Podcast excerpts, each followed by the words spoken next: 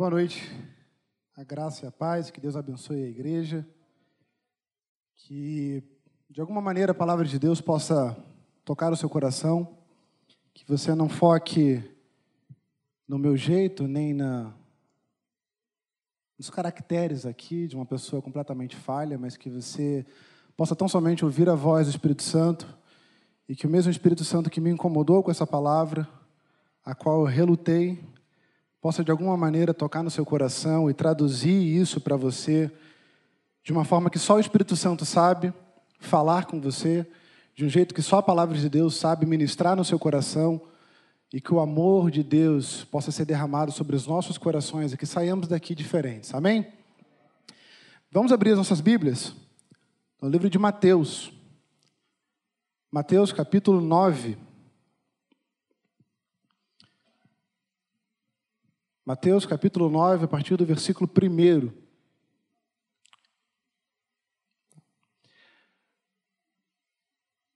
Se você perguntar para algumas pessoas o que, inclusive pessoas que estão dentro ou muito acostumadas com o evangelho, pessoas cristãs, se você perguntasse uma definição de pecado, muito provavelmente aquela pessoa responderia como uma transgressão ao mandamento de Deus.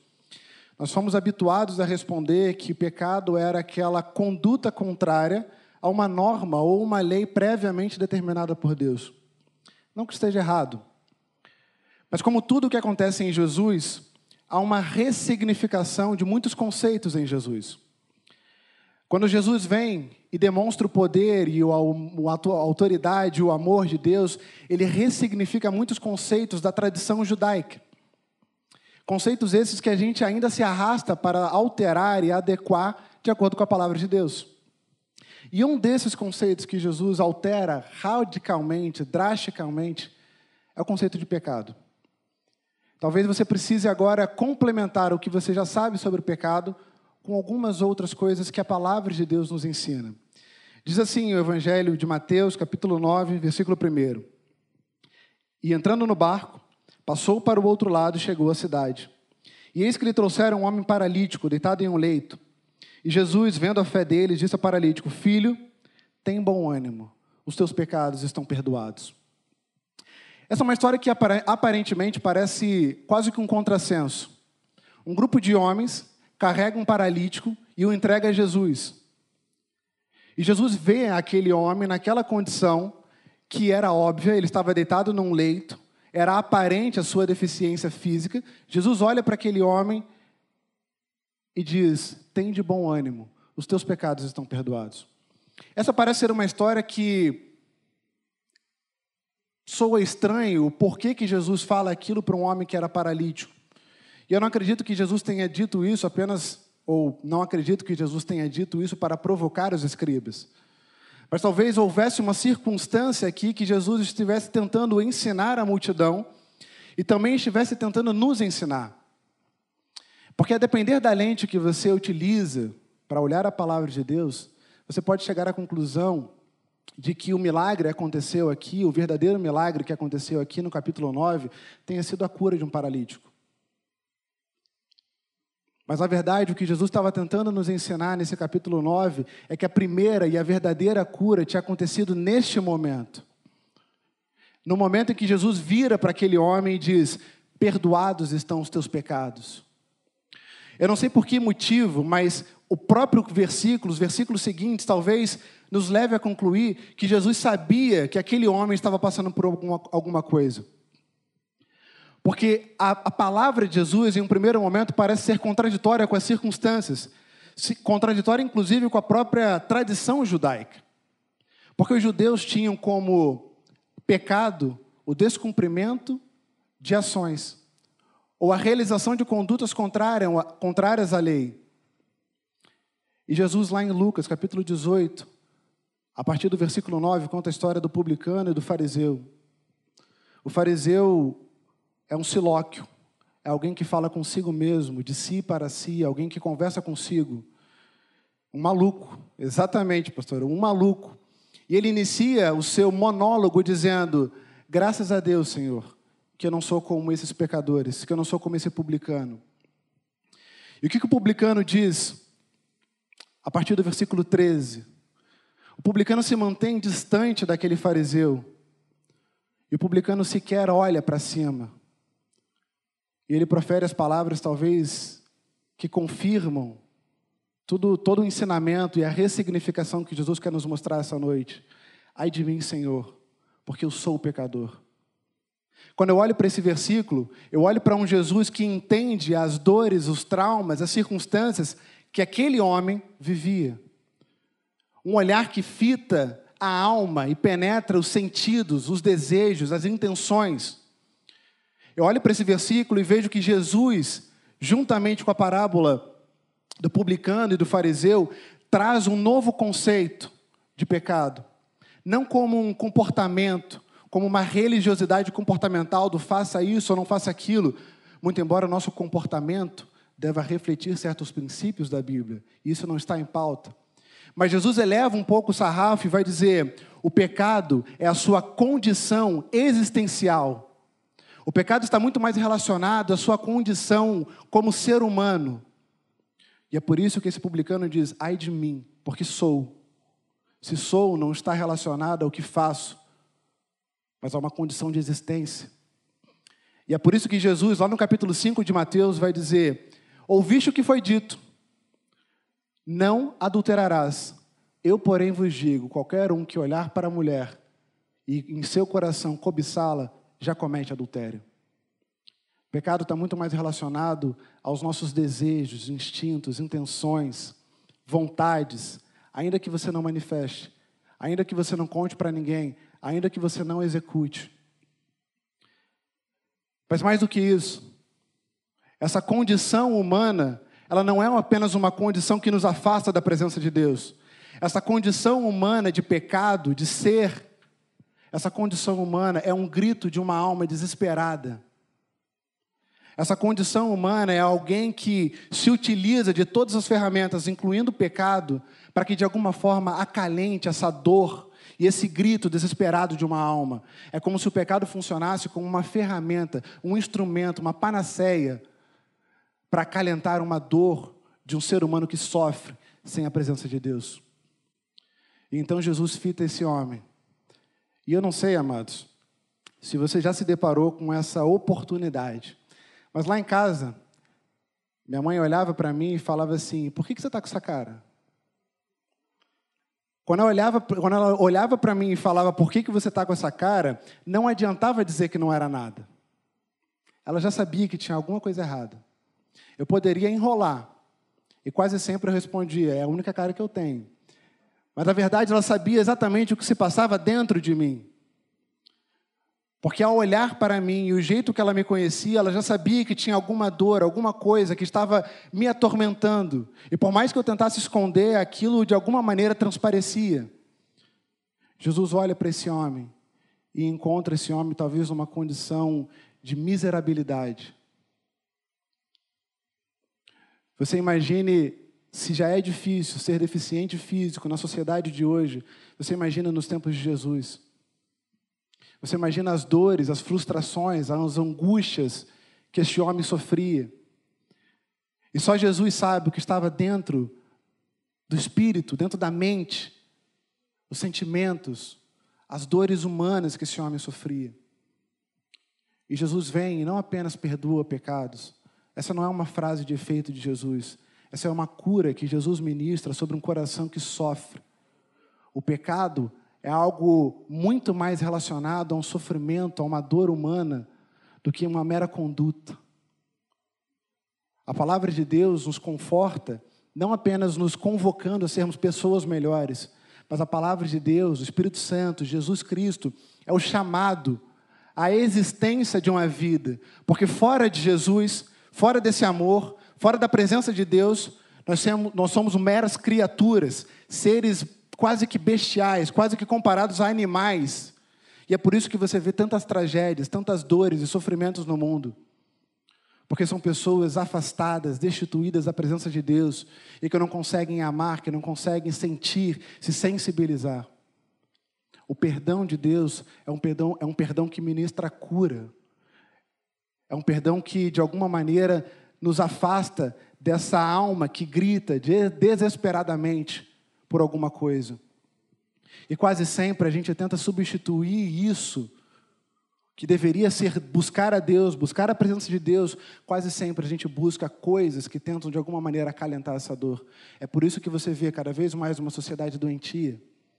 É por isso que você cada vez mais vê uma, vê uma sociedade viciada, vê uma sociedade envolvida com pornografia, com prostituição, com alcoolismo, com todo tipo de substâncias entorpecentes, porque de alguma maneira eu preciso entorpecer a minha vida para que isso aplaque a dor que eu sinto. E nós precisamos identificar, assim como Jesus olha para aquele homem, fita os olhos naquele homem e disse: Tem de bom ânimo, os teus pecados estão perdoados. Jesus nos ensina, em primeiro lugar, a fazer uma cisão. Melhor dizendo, Jesus nos ensina, em primeiro lugar, que pecado não é o seu comportamento, pecado é sua condição de existência.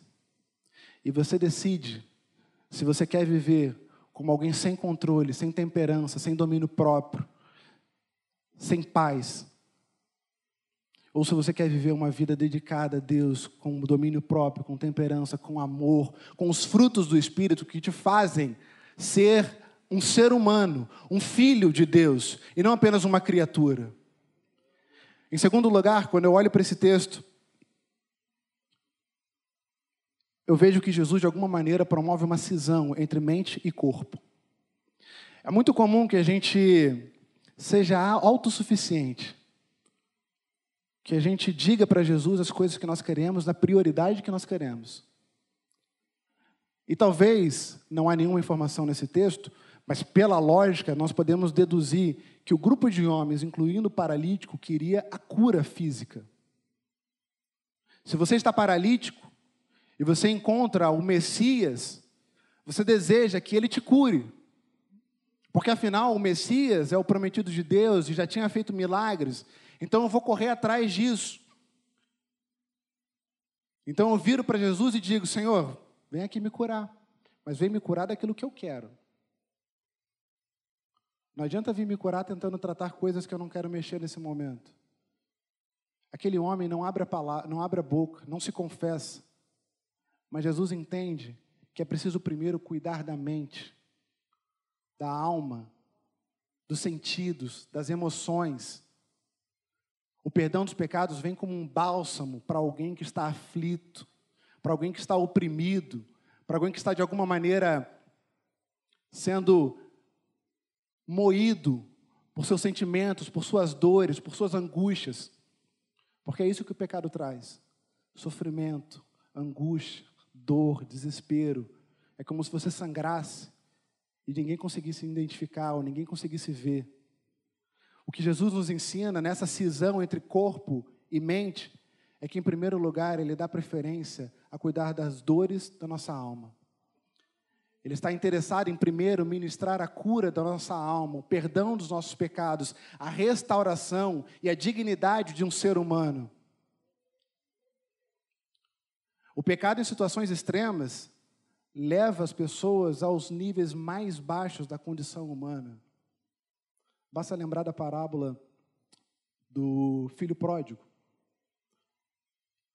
em que nem a comida dos porcos aquele cara tinha direito. É isso que o pecado faz. E Jesus fala, ensina, e ensina nesse capítulo 9. Eu primeiro preciso cuidar das suas dores internas. E isso causa estranheza, inclusive para os escribas.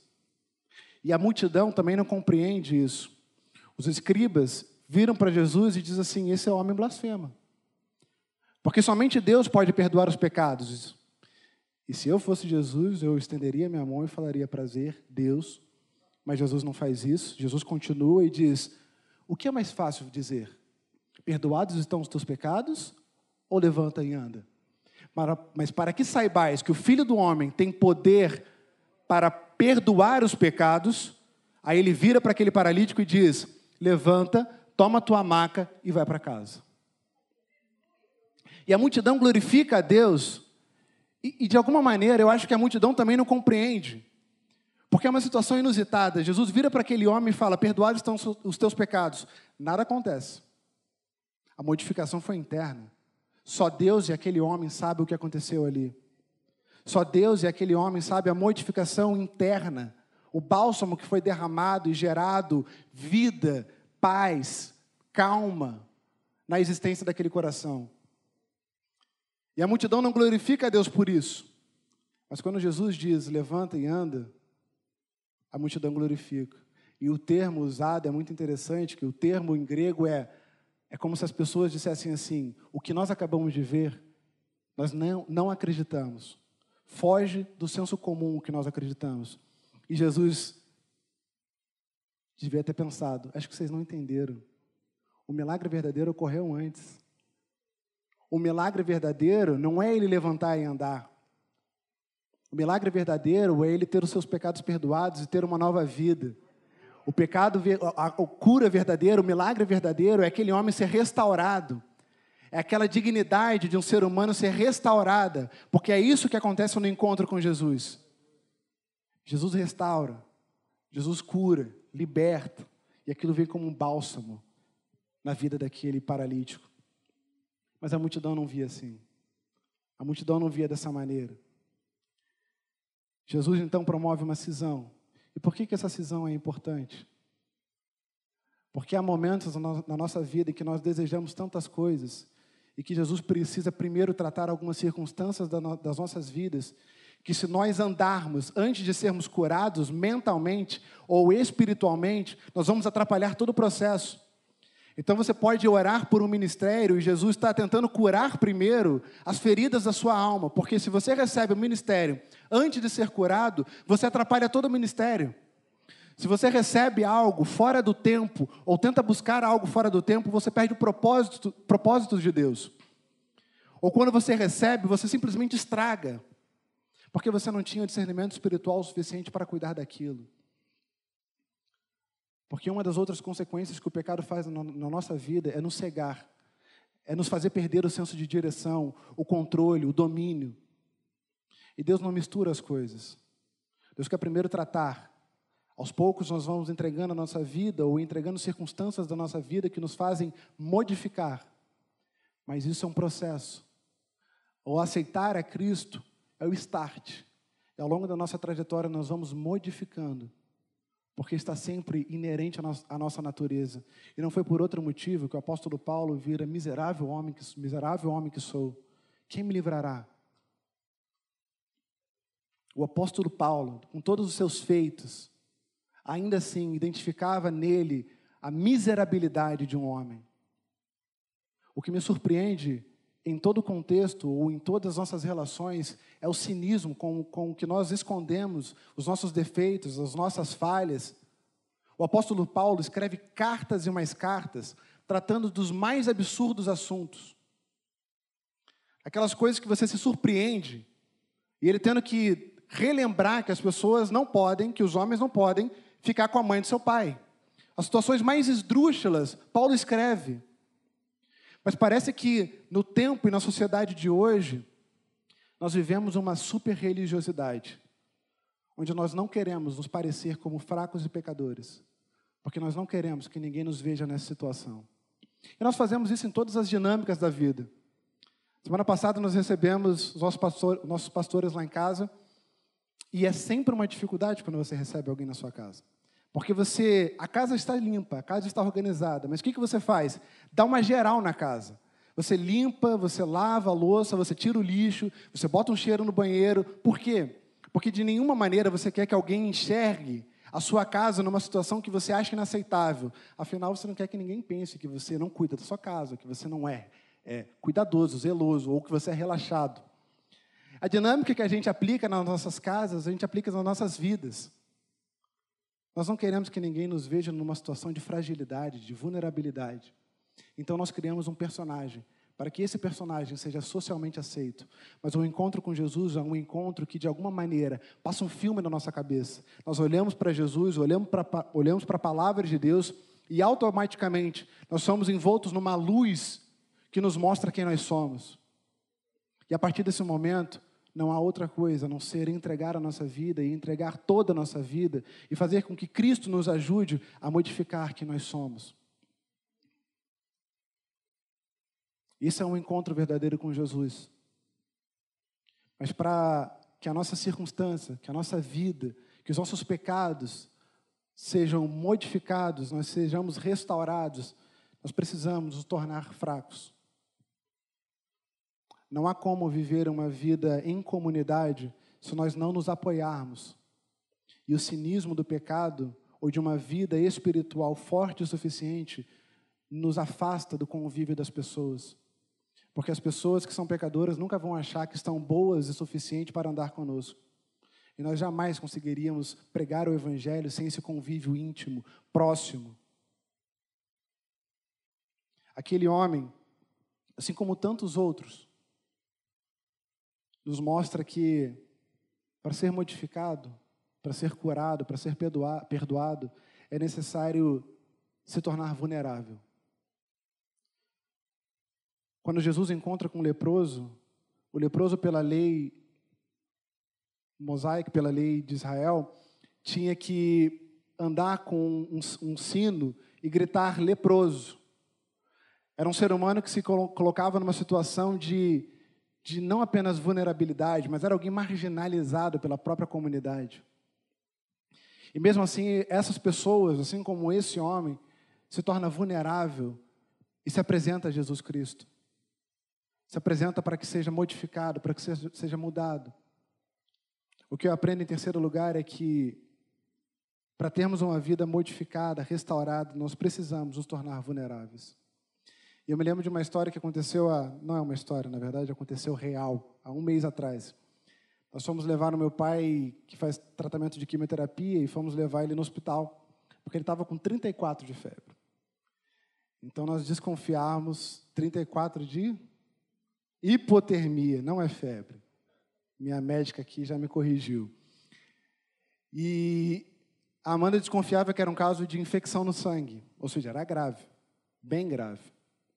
E nós corremos para o hospital do Andaraí e o hospital estava um caos. Apenas um médico, muitas pessoas para ser atendida, outras em situações mais graves, pessoas chegando já quase mortas, passando na frente.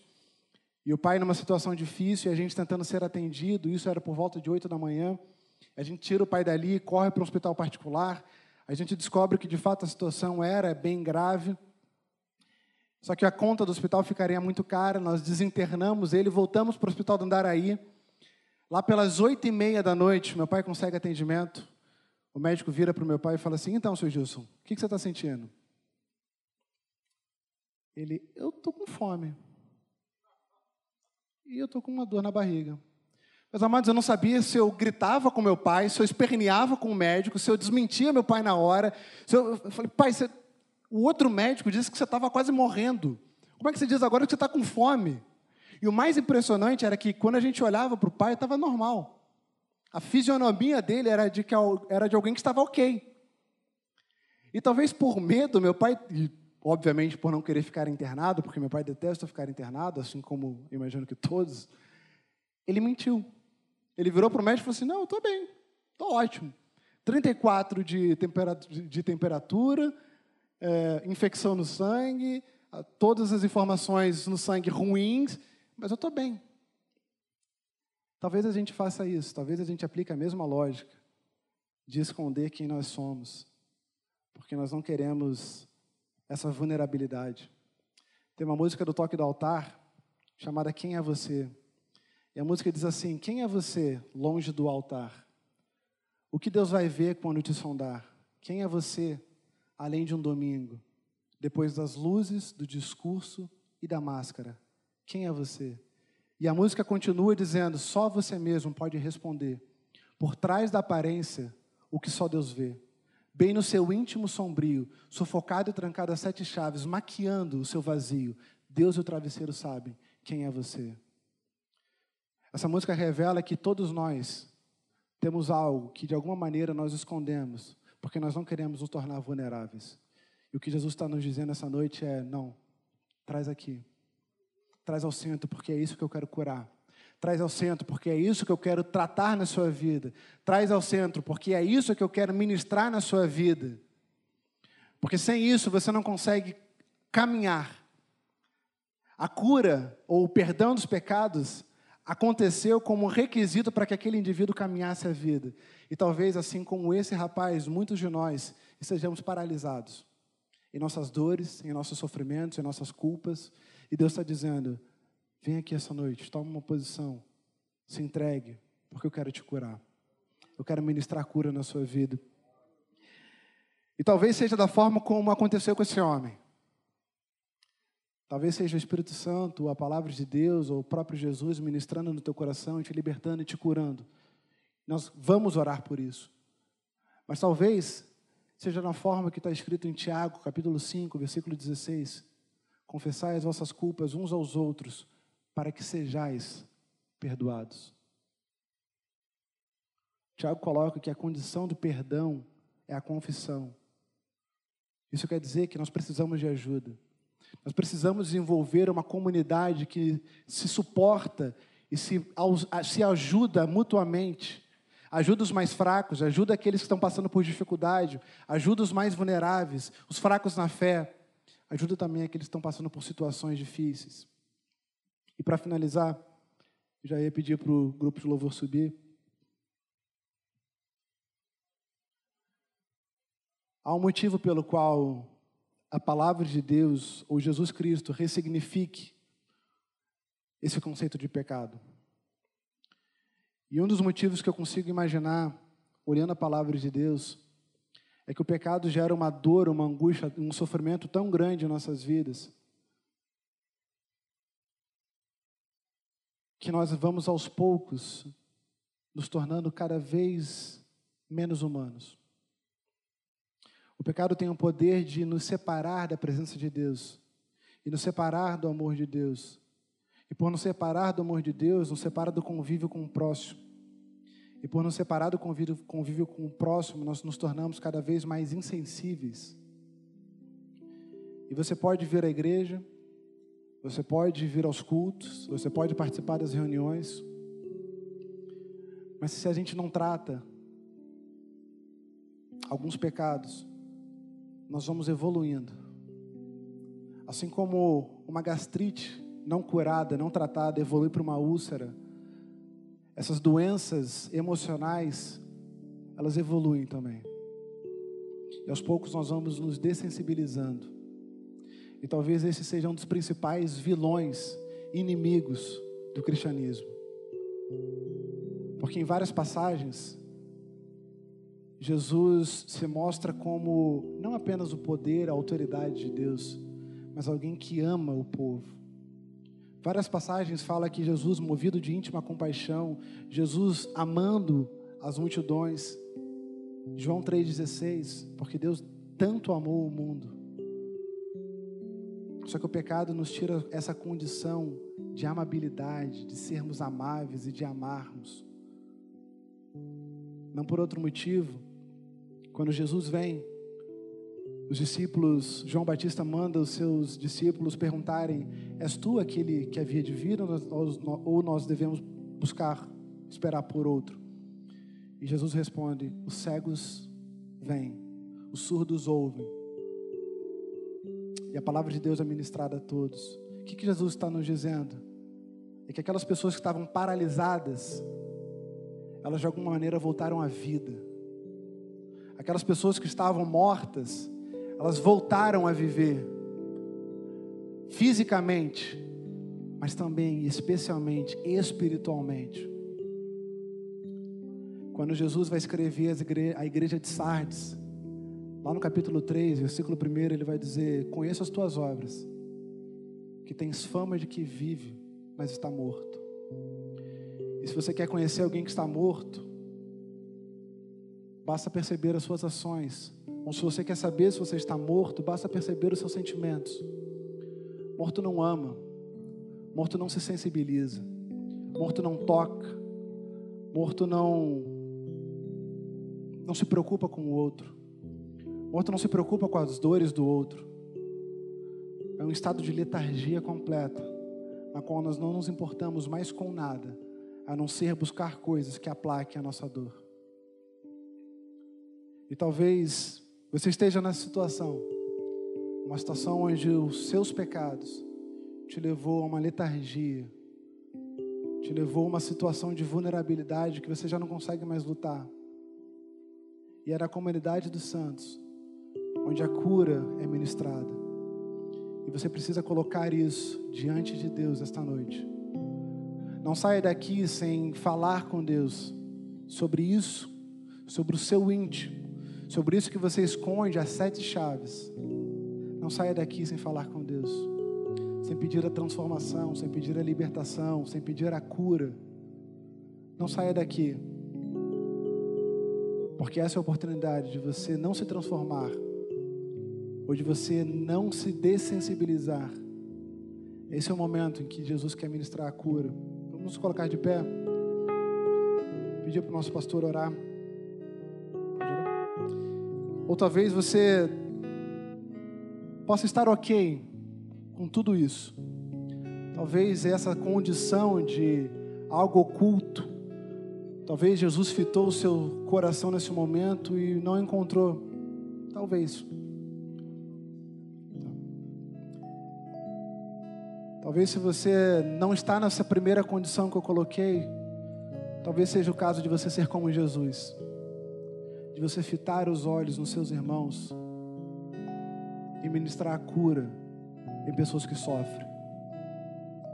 Daqui para frente, quando você encontrar com alguém, ao invés de você julgar aquele pecador ou de julgar o pecado dele, você possa enxergar alguém que sofre ao invés de excluir ou apontar, você pode encontrar alguém que clama desesperadamente para encontrar o Cristo que habita em você. E de alguma maneira Deus nos responsabiliza pela palavra que nós recebemos hoje. Mas se você está na primeira opção, e se você quer dar um passo à frente, e se você quiser vir aqui à frente, só você e Deus conhecem o sofrimento e as dores do seu coração. Nós vamos orar, nós vamos clamar pedindo a Deus uma intervenção sobre a sua vida. E que vamos pedir a Deus que seja ministrada a cura para suas dores, suas mazelas espirituais e emocionais. Aleluia. Você pode vir na frente se o Espírito Santo está falando contigo. Você pode vir ao altar, pedir para o Rafa orar por você, pela sua vida. Primeira condição, Rafa, qual é? Se alguém sente na primeira condição que você falou? Então, a, primeira, a, primeira condição, a segunda condição, isso, é de você se compadecer do outro quando você está endurecido com o outro. Na primeira, se você precisa, reconhece que precisa ser curado interiormente primeiro, para depois ser curado exteriormente. Vem, o altar está aqui. O Rafa falou uma coisa interessante, muitas coisas interessantes. Nós não somos pecadores porque nós pecamos, mas nós pecamos porque nós somos pecadores. Aqui está o altar. Nós não vamos insistir, mas certamente existem mais pessoas que precisam vir aqui à frente e ser operada em milagre que ninguém vai ver exteriormente, mas o Senhor e você verão. Feche seus olhos no seu lugar e vem aqui à frente se é seu caso. O Rafa vai orar por nós. Isso. Aleluia. Querido Deus, pelo teu nome, pelo teu poder e a autoridade de Jesus Cristo, Pai. Aleluia. Nós clamamos, e como teu servo, nós ministramos a tua cura. Derrama, Deus, o teu Santo Espírito sobre essas vidas. Derrama, Paizinho, Aleluia. sobre essas vidas o teu poder e restaura. Ressignifica histórias, vidas Querido Deus, trata as dores emocionais, trata, Deus, as dores espirituais do teu povo. Pessoas que estão cansadas, pessoas que estão cansadas de esconderem, pessoas que não aguentam mais, Pai querido, por amor ao teu nome, liberta, cura, restaura. Que no nome de Jesus as pessoas possam sair daqui diferentes. Que no nome do precioso nome de Jesus Cristo, essas vidas possam ser tocadas, que eles possam encontrar dentro dessa comunidade, dentro dessa igreja, pessoas que os ajudem, pessoas que os ajudem a ser cristãos melhores, homens e mulheres melhores, para que o teu nome seja glorificado. E por amor ao teu nome nós clamamos, Espírito Santo, reaviva, toca nessas vidas, traz a alegria da tua salvação. E que esta noite eles possam deitar tranquilos, cientes de que o Senhor os perdoou, de que o Senhor os tem perdoado. Que no nome de Jesus eles possam se sentir perdoados e essas vidas sejam transformadas diariamente para a honra e glória do teu nome que nós oramos.